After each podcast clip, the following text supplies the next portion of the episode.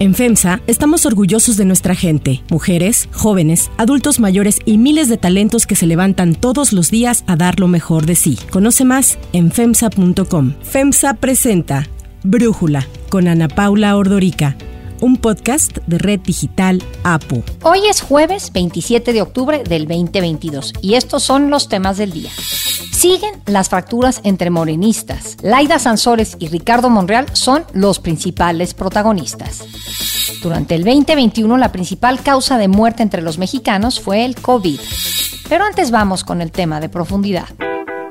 Ya tomé la decisión de nombrar a Raquel Buenrostro, secretaria de Economía quien ahora se desempeña como directora del SAT, que ha tenido muy buen trabajo. De esta manera, el presidente Andrés Manuel López Obrador informó a inicios de octubre que Raquel Buenrostro sustituiría a Tatiana Cloutier en la Secretaría de Economía tras renunciar al cargo. Uno debe saber, como en el juego, cuándo retirarse. Mi oportunidad de sumarle al equipo está agotada. A casi tres semanas del cambio de la titular en la Secretaría, los despidos dentro de esta no han parado. La primera en irse a petición de Buenrostro fue Luz María de la Mora, quien se desempeñaba como subsecretaria de Comercio Exterior y era la negociadora en las controversias del TEMEC. En su lugar quedó Alejandro Encinas Nájera, el hijo del subsecretario de Gobernación. El presidente López Obrador fue cuestionado sobre este nombramiento y confirmó la salida de de la Mora, pero no dijo tener más detalles. No sé si le dieron otras opciones porque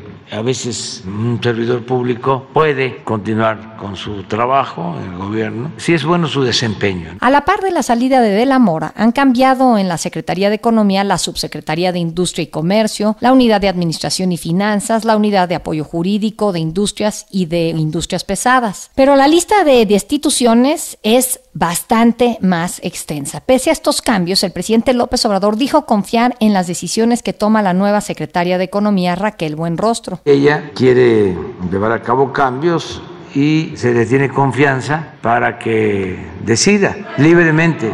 Hay que estar renovando Además, se ha renovado por completo el área de comercio exterior con cuatro directores generales nuevos, el de Comercio Internacional y Servicios, en la Alianza del Pacífico, el de Disciplinas de Comercio Internacional y la Dirección General de Comercio Internacional. A ellos se les debe de sumar el jefe de la Unidad de Negociaciones Comerciales Internacionales. Los motivos de estas destituciones han sido encubrimiento de información y cuestionamientos sobre su integridad personal. Incluso se les amenazó con que de entregar mal sus direcciones se les levantaría un acta administrativa. Como resultado de estos cambios, también renunció la directora general para el seguimiento del TEMEC y el jefe de la oficina para la implementación del TEMEC en Estados Unidos. Raquel Buenrostro llegó a la Secretaría de Economía cuatro días después de que Estados Unidos y Canadá pactaran extender el periodo de consultas energéticas bajo el capítulo de solución de controversias del TEMEC, ya que los países socios están inconformes con las políticas de López Obrador, pues dicen que este gobierno beneficia a las empresas estatales sobre las privadas. Sin embargo, el presidente explicó que aunque existan buenas relaciones entre los países, no van a modificar sus planes y ha negado una y otra vez que su estrategia energética sea perjudicial. La aplicación de nuestra política soberana en materia eléctrica, en materia petrolera, en el manejo del litio. Eso no está sujeto a ninguna negociación, a ningún tratado. El análisis.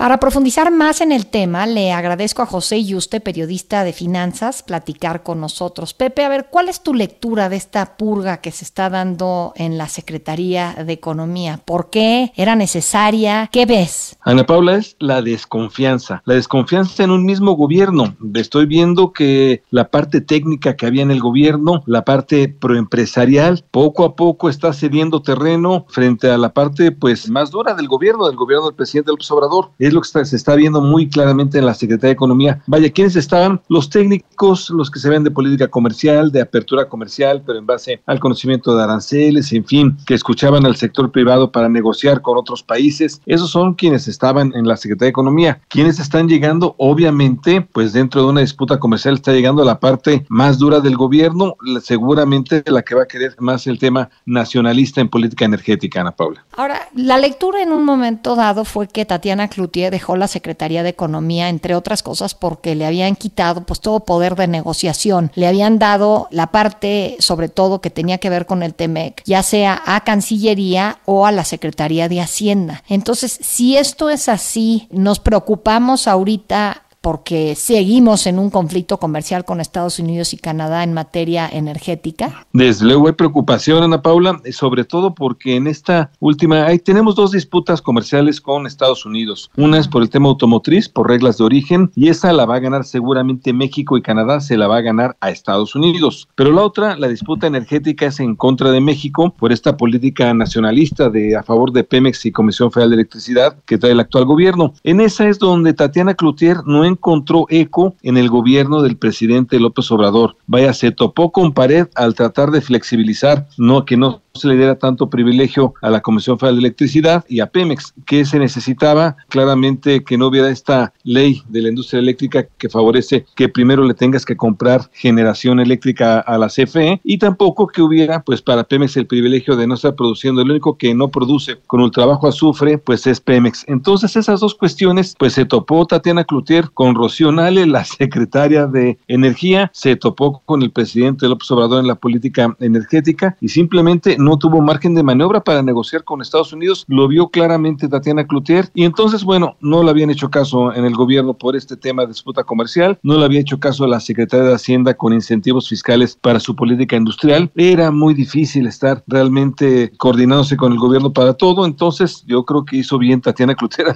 al final decidí renunciar. Pero, pues con estos cambios que estamos viendo en la Secretaría de Economía, ¿cómo afectarán las negociaciones del TEMEC en los dos paneles? Bueno, en el panel que ya está, que tiene que ver con reglas de origen en el sector automotriz por un lado, y en las consultas del sector energético. En el panel automotriz, Ana Paula, prácticamente lo va a ganar México y Canadá, ya está muy avanzado, es casi un hecho, pero... No pueden meter la pata los nuevos que están llegando. Eso es a lo que voy, ya casi está ganado el panel automotriz, pero con gente tan inexperta, no saben absolutamente nada del tema, no han estado ahí en ningún momento. Llega un politólogo, Alejandro Encinas Nájera, el hijo de Alejandro Encinas, un hombre muy cercano a López Obrador, al presidente. Entonces, más bien parece que aquí están privilegiando el 90% de lealtad y el 10% de capacidad. Tú necesitas tener gente que conozca, vaya, desde Herminio Blanco, las personas que estaban primero en la Subsecretaría de Negociaciones Internacionales, después en la Subsecretaría de Comercio Exterior, siempre fueron personas que conocían muy bien el tema, que sabían de política comercial, pero conocían a las contrapartes. Ahora llegan totalmente inexpertos, lo cual pues te podría hacer que si pierdes el panel automotriz será un desastre, que ahí, ahí sí es nuestra principal industria de exportación. Y el otro panel, pues el de energético, seguramente lo vamos a perder con esta nueva política y con esta inexperiencia. Y además, pues eh, cuando tú tienes que ceder, solamente le va a estar diciendo ahora al presidente López Obrador que sí, señor presidente.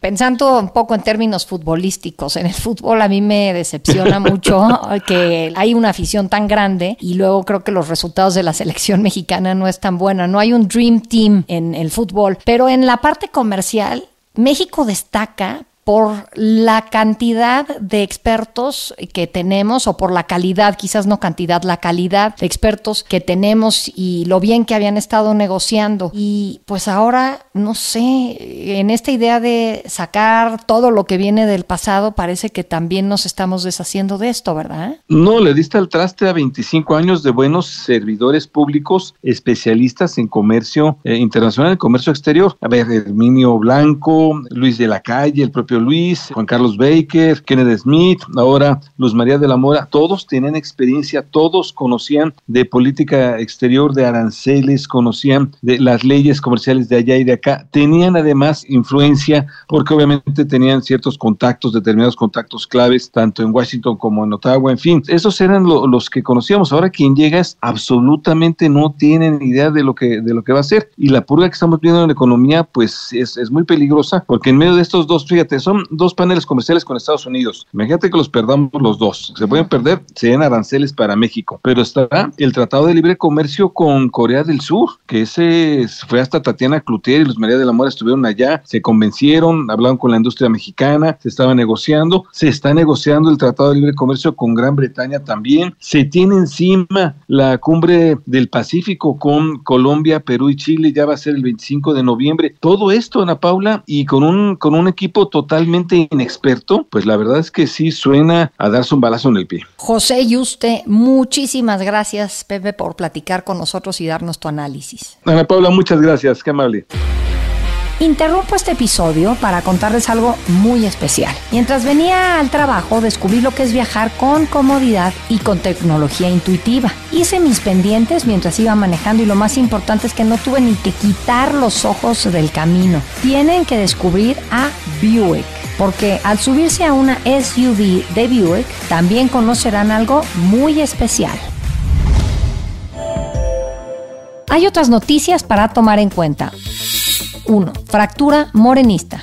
Ante la aparente fractura que se vive al interior de Morena después de las conversaciones que filtró la gobernadora de Campeche entre el senador Ricardo Monreal y el dirigente nacional del PRI, el presidente Andrés Manuel López Obrador llamó a la unidad y evitar caer en politiquería. Quiero mucho a Laida, respeto mucho a Ricardo Monreal y hay que buscar la unidad que sí haya polémica y que se defienda el proyecto de nación, porque eso es defender al pueblo, pero no caer en la politiquería y mucho menos en el insulto, el agravio, la humillación y es que durante su martes de Jaguar, Sansores reveló conversaciones entre Monreal y Alito Moreno en las que se pueden escuchar negociaciones que llevan a cabo ambos. Primero Monreal hablando de un apoyo a Alito para evitar el aseguramiento de sus bienes y después Alito operando para que el hermano del senador, David Monreal, ganara la elección a la gubernatura en Zacatecas en contra de la propia candidata del PRI. En respuesta a las filtraciones, Monreal indicó que desde que decidió hacer público su deseo de participar en la contienda para suceder a López Obrador, se habían multiplicado las descalificaciones y ataques en su contra. Se han multiplicado las descalificaciones y los ataques, no solo externos, sino internos, promovidos, patrocinados y tolerados desde las oficinas del aspirante y los aspirantes al mismo cargo. Algo lamentable. Calificó lo expuesto por Sansores como falso y por lo que reiteró que ejercerá su derecho ante las instancias legales competentes por el espionaje cometido. 2. Muertes en México. México registró más de 1.1 millones de muertes durante el 2021 con COVID como la causa principal, seguido por enfermedades del corazón y diabetes mellitus, según informó el INEGI. Murieron más hombres que mujeres, un 57.6% frente a un 42.3%. La tasa de defunciones registradas por cada 10.000 habitantes fue de 88 con la Ciudad de México, Morelos y Colima encabezando la lista. El INEGI detalló que hubo un exceso de mortalidad de poco más de 70 700.000 personas de enero del 2020 a diciembre del 2021, un 47.2% más a las esperadas. Para Brújula, Alejandro Macías nos dice por qué los datos de exceso de mortalidad dados a conocer por el INEGI no son una sorpresa. Eso no es sorpresa, puesto que ya se espera que para los años de 2020, 21 y 22 haya un, lo que se conoce como un exceso de mortalidad y que cuando cuantifiquemos cuánta gente murió por la pandemia de COVID-19, ya sea de manera directa por COVID-19 o indirecta por causas económicas o por tener otras enfermedades que no pudieron ser atendidas adecuadamente como cáncer, vamos a tener que esa tasa excedió a lo habitual y que es lo que se conoce como un exceso de mortalidad. Cuando esas cifras decanten, muy probablemente sabremos que la enfermedad le costó a México arriba de 800 mil muertes, probablemente ya cuando se acumulen los tres años.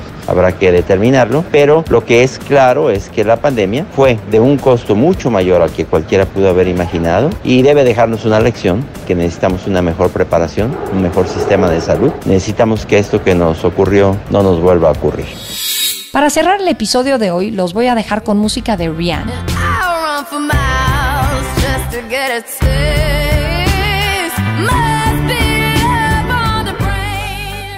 Tras seis años de ausencia en solitario, se ha confirmado que la cantante sacará nuevo material este viernes cuando se lance el sencillo Lift Me Up. La canción formará parte de la banda sonora de la secuela de Black Panther Wakanda Forever de Marvel, que se estrenará el 11 de noviembre. Además, el regreso de Rihanna en vivo será en febrero del 2023 cuando participe en el show de medio tiempo del Super Bowl.